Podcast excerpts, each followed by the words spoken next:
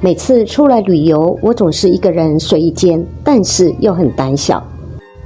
昨天一大票人一起来住这一间位在台湾云林斗南的饭店。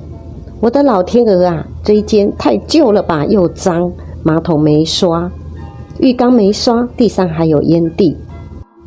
我问柜台人员说：“这间饭店四五十年了，有没有曾经发生过事情？”他静静的没有说话。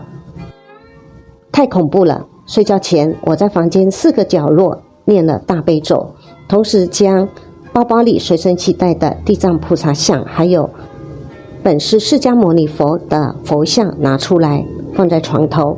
但是我昨天放的是地藏菩萨像。诵四遍的大悲咒是为了结界。